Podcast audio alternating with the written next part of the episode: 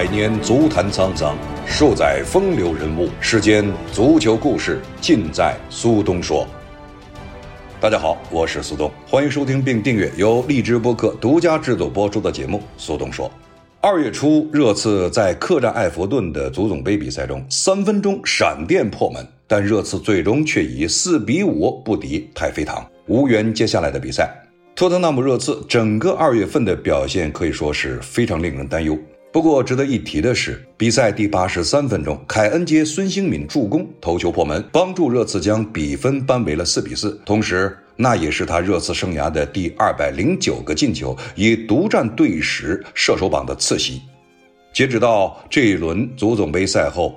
凯恩热刺生涯已经出场三百一十八次，打入二百零九个进球，同时也是凭借着这个进球，凯恩以二百零九球超越了鲍比史密斯，独占热刺队射手榜的队史第二位，仅次于啊打入二百六十六球的第一名的吉米格里夫斯。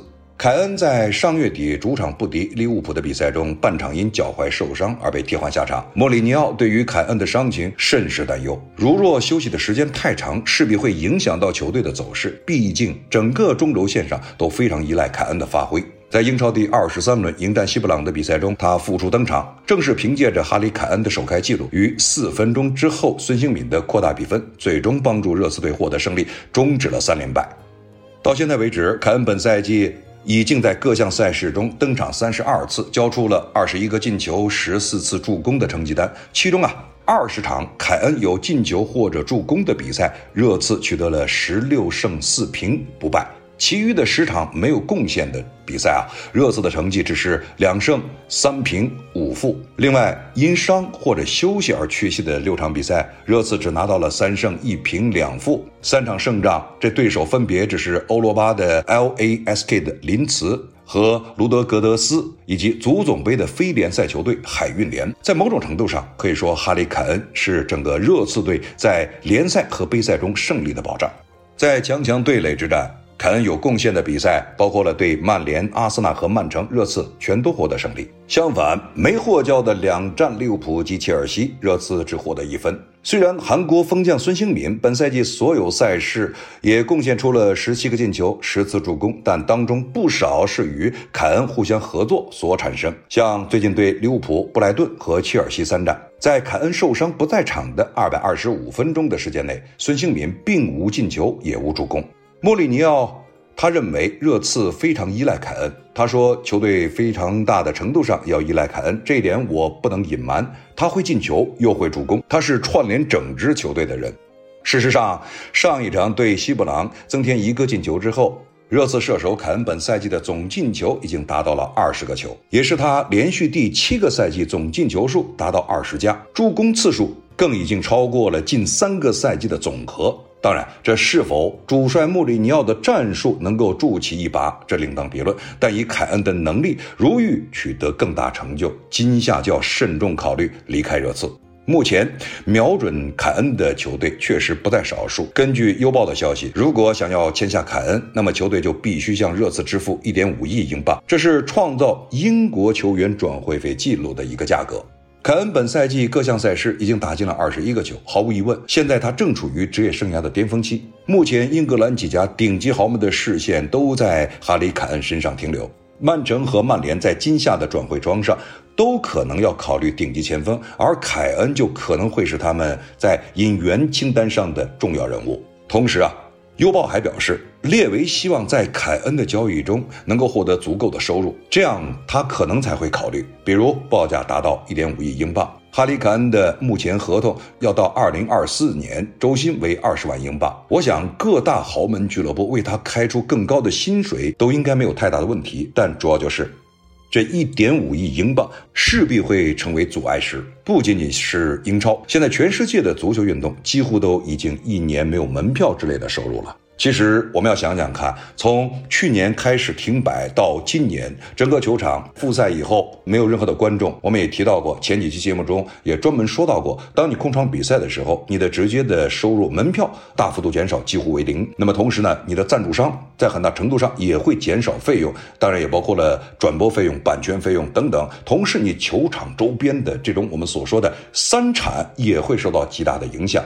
所以说，现在对于每一个豪门俱乐部，要想签下一位豪门的巨星，都可能会慎思而行。那么，尤其对像哈里凯恩这样的球员，你要掏出一点多亿的英镑这个价格啊，那么无论对于现在财大气粗的，包括了像皇家马德里、曼联，甚至巴塞罗那、拜仁慕尼黑，你都会考虑我值不值得。同时，我这口袋里有没有这么多钱？当然，如果说对曼城，这也许不是太大的问题，但毕竟现在一点五亿英镑，它绝对不是一个小的数目。所有的地主家的余粮都不多了。曼城啊，现在正在寻找阿奎罗替身；曼联则拥有着像拉什福德、马夏尔以及格林伍德。但你要说是依靠谁，好像都还立不住。这时候可能会有人提出来，凯恩呢，一直都是热刺口中的非卖品。但是我们想想看，疫情对于世界经济的整体的影响，而俱乐部本身纷纷面临自身财政的压力，更不用说还有修建球场的贷款项目等等。而凯恩。从热刺的角度讲呢，可能就是某种程度上可以出售的球员。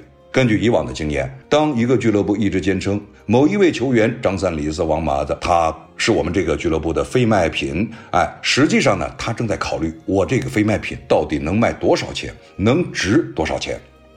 另外还有一个因素需要考量的就是，凯恩至今还没有获得过任何大赛的冠军。热刺啊获得过欧冠的亚军、联赛的亚军，但对于任何球员，冠军的渴望是无法磨灭的。现在热刺的状态极其不稳定，联赛连续的吃到败仗，在 Big 六中也已经开始落后，下赛季的欧战资格摇摇欲坠。虽然说凯恩呢他自己也提到过要力挺莫里尼奥，但是列维的思路一直非常务实。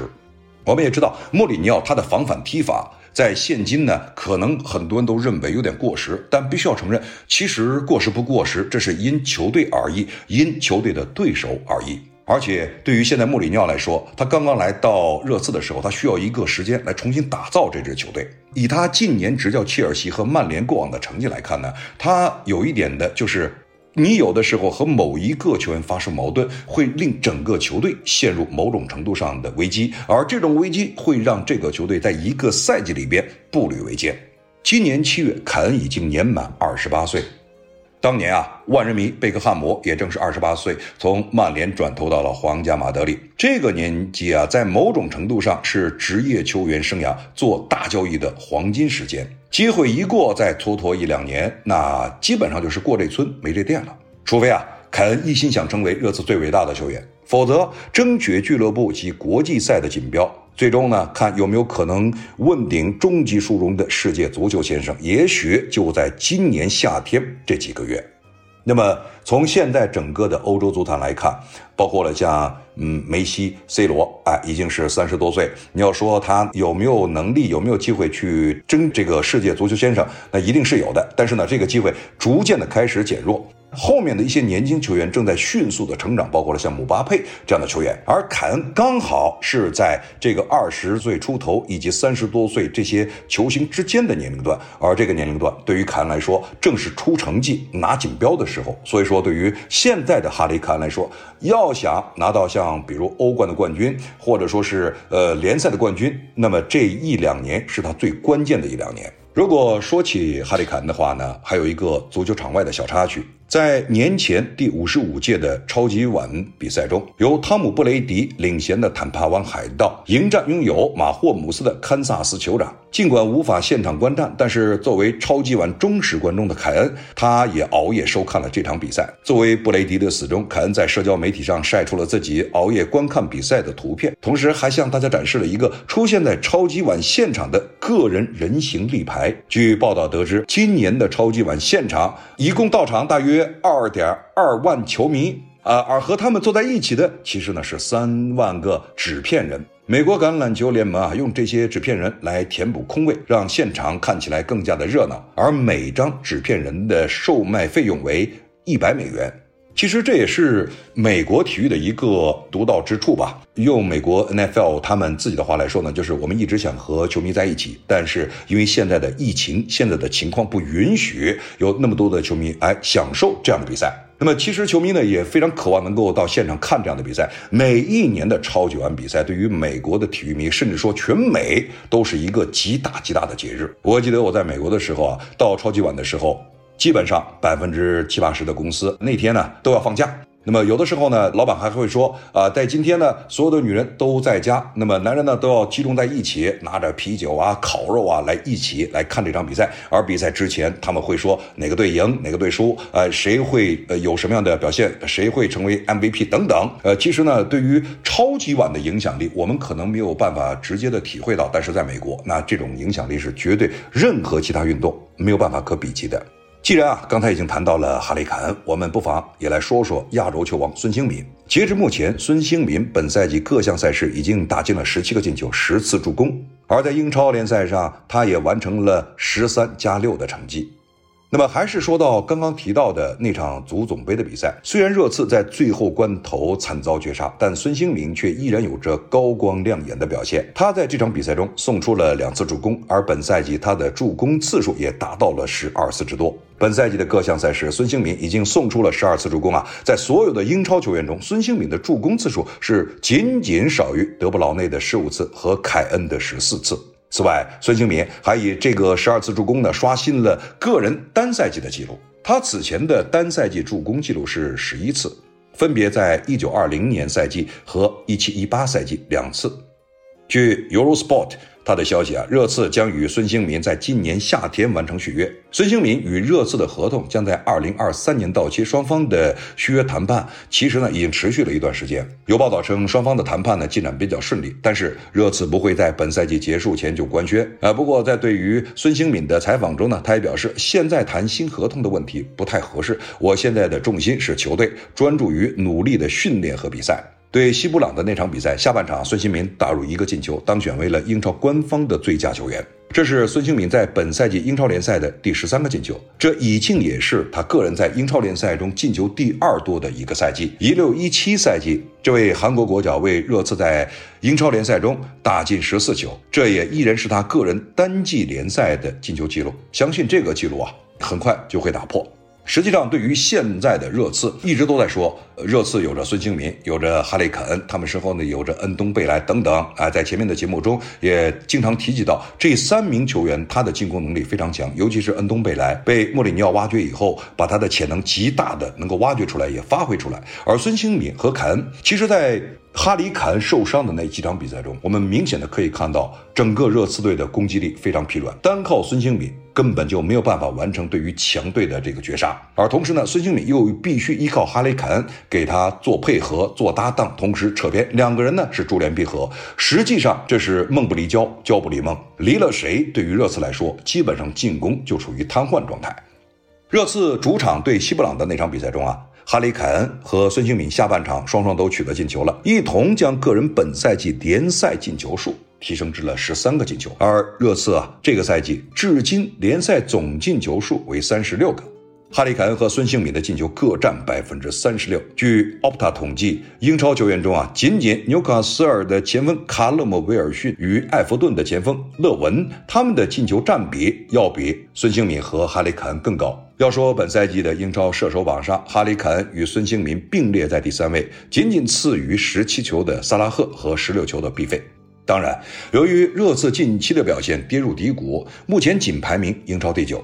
除了哈里凯恩之外，孙兴敏同样也受到了多支球队的关注。据意大利的媒体啊，他报道，尤文图斯有意引入热刺前锋孙兴敏，一枚为孙兴敏估价的转会费预计在九千万欧元，同样也是。来自于疫情造成的财政压力，很难有球队投入高额的转会费，而尤文图斯呢，则考虑通过出售球员来凑齐转会资金。其中呢，道格拉斯·科斯塔在本赛季被租借到了拜仁慕尼黑，他很有可能被尤文出售。此外，拉姆塞和贝斯基也很可能离开球队。但根据 Go 记者 Steve Han 的最新报道，热刺前锋孙兴民并不会前往尤文图斯，至少目前尤文图斯还没有机会同热刺进行谈判，下窗的情况可能是瞬息万变。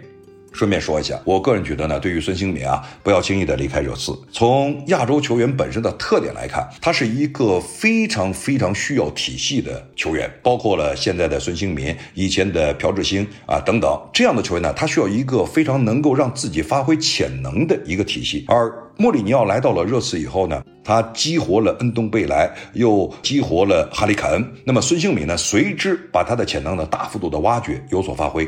真正到了以防守见长，而且防守非常凶狠的意甲联赛，我相信可能对于孙兴敏来说啊，会走上一条非常艰难的道路。想想看啊，过去包括了像这个维埃拉，像包括了亨利，都是在意甲，你得不到更多的空间，得不到更多发挥的余地啊。面对对方的这种混凝土的防守，总是在进攻中容易发生撞墙现象、撞车现象。所以说，对于孙兴敏来说，这时候。你更多的应该是考虑如何能够更好的、更大程度上的发挥自我的潜能。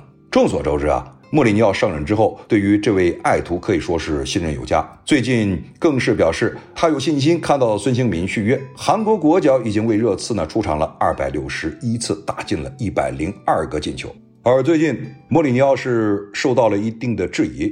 孙兴敏在出席欧联对阵沃尔夫斯贝格比赛的赛前新闻发布会中，他表示呢，穆里尼奥要说更衣室失控，那纯粹是谣言。他说呢，我们在联赛中丢了一些分数，在足总杯也出局了，但是我们挺进了欧联淘汰赛，也打进了联赛杯的决赛。现在球队充满能量。球队表现不好，当然是球员们的责任。我们内部也有过谈话，知道自己可以做得更好。很遗憾，我们在联赛中丢掉了一些不该丢的分数。但足球啊，它就是这样，中场哨响之前绝对不能放弃。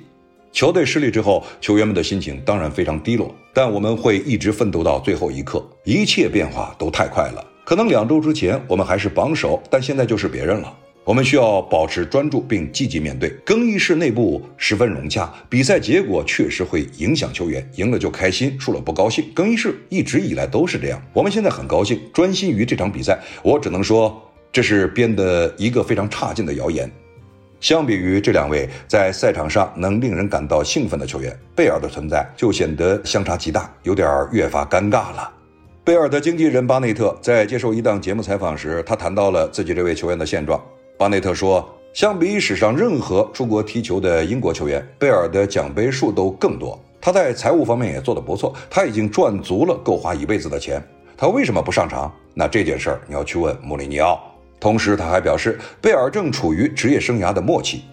贝尔与皇家马德里的合同将在二零二二年夏天到期，也许届时威尔士人就要去彻底享受生活了。”贝尔本赛季被租给了热刺，但他并没有得到重用。迄今为止，贝尔只踢了十六场比赛，他打进了四个进球，有一次助攻。在最近的两次登场比赛中，贝尔只得到了十八分钟的出场时间。贝尔为何出场机会不多？巴内特直接怼向了莫里尼奥：“别问我，去问莫里尼奥吧。”在贝尔效力皇马时，巴内特就曾经为他多次公开的抨击齐达内，他指责齐达内因为个人恩怨而废了贝尔。如今啊。巴内特又甩锅穆帅，为何贝尔出场不多？在零比三不敌曼城之后，穆里尼奥曾公开给出过回答。穆里尼奥指出，贝尔并没有在身体和心理上全都为比赛做好准备，所以他并没有重用威尔士人。他说：“我又不是疯子，如果这种明星球员各方面都做好了准备，我不可能不用他。”穆里尼奥是当时这么说的。其实话说回来，你想想，贝尔在当年。打的最好的时候，尤其啊，就是自己传给自己啊，这是我们已经成为了一个梗的呃这种比赛。呃，从佩尔的角度说，处于了职业生涯的巅峰。但是呢，近期他一直没有更多的时间来打比赛，无论是在皇家马德里还是现在的热刺，他的。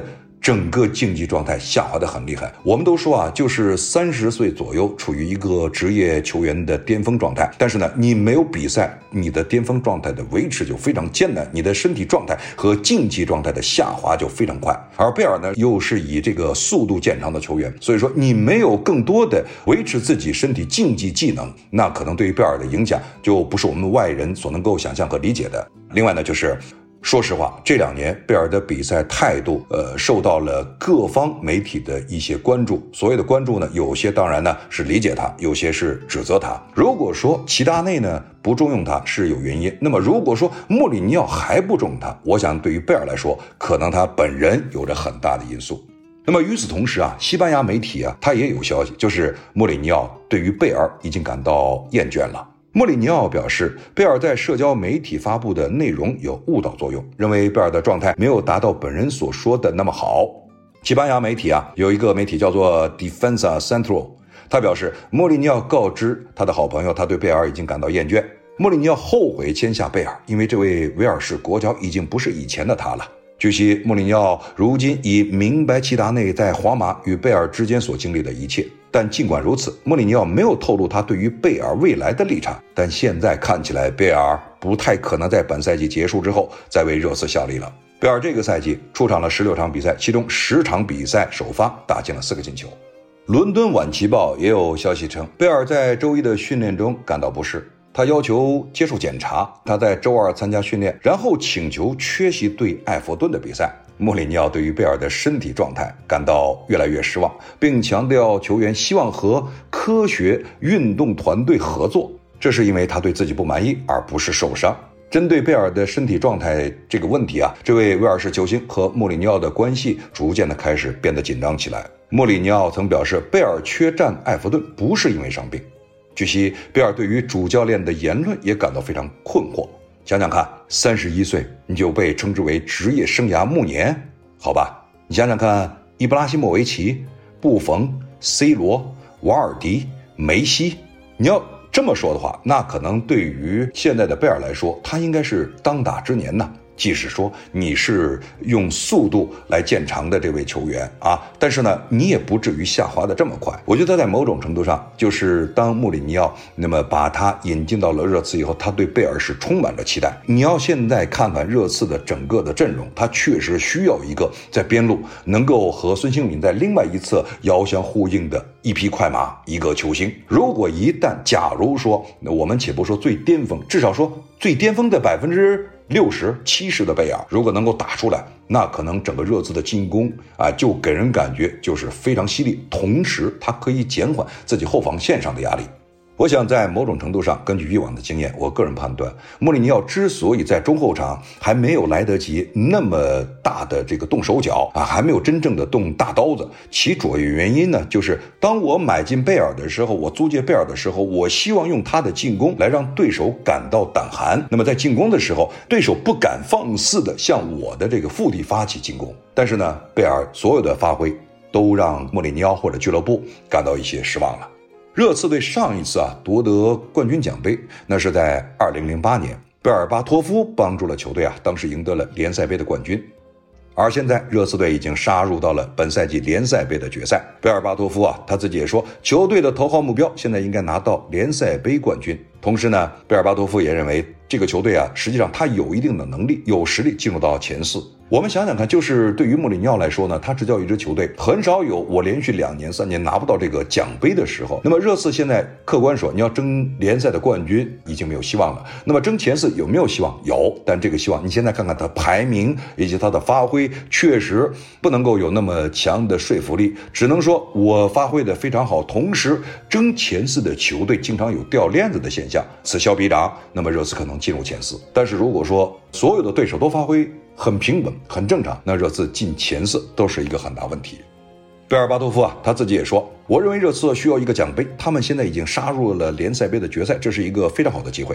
在夺冠的道路上，他们遇到一个巨大的障碍，就是曼城。但这是决赛，在决赛中，当然这是贝尔巴托夫说的啊，在决赛中你永远不知道会发生什么。而上一次热刺赢得奖杯，就是零八年联赛杯的时候，呃，贝巴说，我上场了，并且进球了。切尔西当时也是夺冠的大热门，但是呢，我们让每个人都感到了惊讶。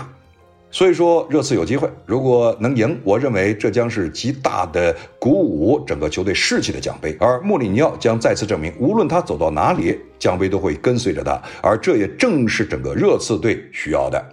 他们的首要任务应该是赢得联赛杯的冠军，因为这是一个奖杯。长久以来，他们都需要一个奖杯。我认为他们有足够的实力去挑战前四，所以呢，在联赛中也应该有能力进入前四。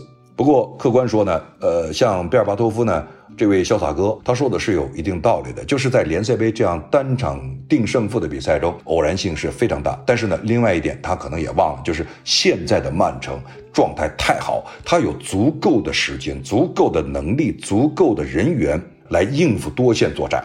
那么在联赛中呢，我们也知道，就是一开始给人感觉这是雾里看花，谁拿冠军都不清楚。但是呢，现在看起来越来越清晰了，曼城就是那个联赛冠军最热的一个球队。而同时呢，在联赛杯，依照现在的状态和热刺现在的状态，你敢说热刺有足够的能力去抗衡曼城吗？当然，刚才也提到。单场定胜负，你确实很难说这个最终的胜利是归属谁。如果从纸面的实力和状态相比，曼城确实是要高出热刺队一大块。而热刺队无论是哈里凯恩也好，或者说是孙兴敏也好，他们都需要冠军，都需要奖杯。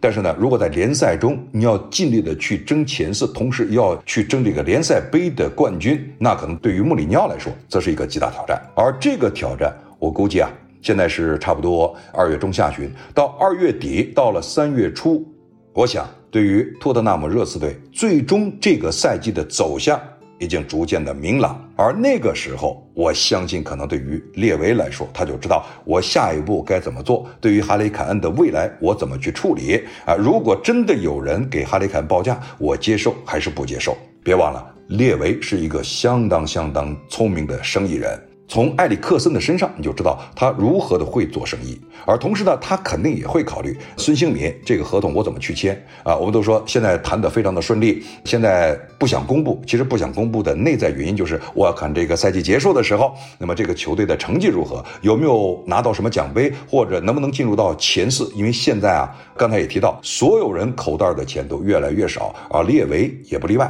他知道这个时候，我每进一分钱，每花一分钱，都要把它最最大的利益化。这里是励志博客独家为你带来的苏东说，感谢各位收听，我们下次节目再见。